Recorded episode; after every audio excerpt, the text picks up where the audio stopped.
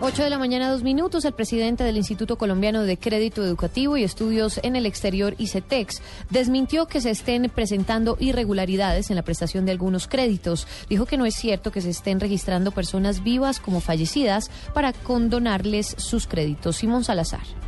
El presidente de ICETEX, Fernando Rodríguez, aseguró que las denuncias de unas supuestas irregularidades en préstamos de créditos no son ciertas. Estas declaraciones las dio luego de que Fernando Luis Calao, presidente de la Asociación Colombiana de Usuarios de Préstamos Educativos, dijera que en un informe de la Contraloría se evidenciaba que personas que estaban vivas aparecían registradas como muertas con deudas condonadas. Ante esta denuncia, Rodríguez explicó. De 2012, que no fue ningún hecho realmente, sino fue un presunto hallazgo en el cual la ICETEX haya condonado, creo que eran dos o tres créditos de unas personas que efectivamente han fallecido, pero que se tenían base del acta de fusión. Sencillamente la Contraloría solicitó que debería estar bajo el registro de la registraduría el certificado. Y por supuesto se demostró que efectivamente han fallecido. El presidente de ICETEX señaló que Calao está creando pánico financiero y que se evalúa la posibilidad de llevar este caso a los estrados judiciales. Simón Salazar, Blue Radio.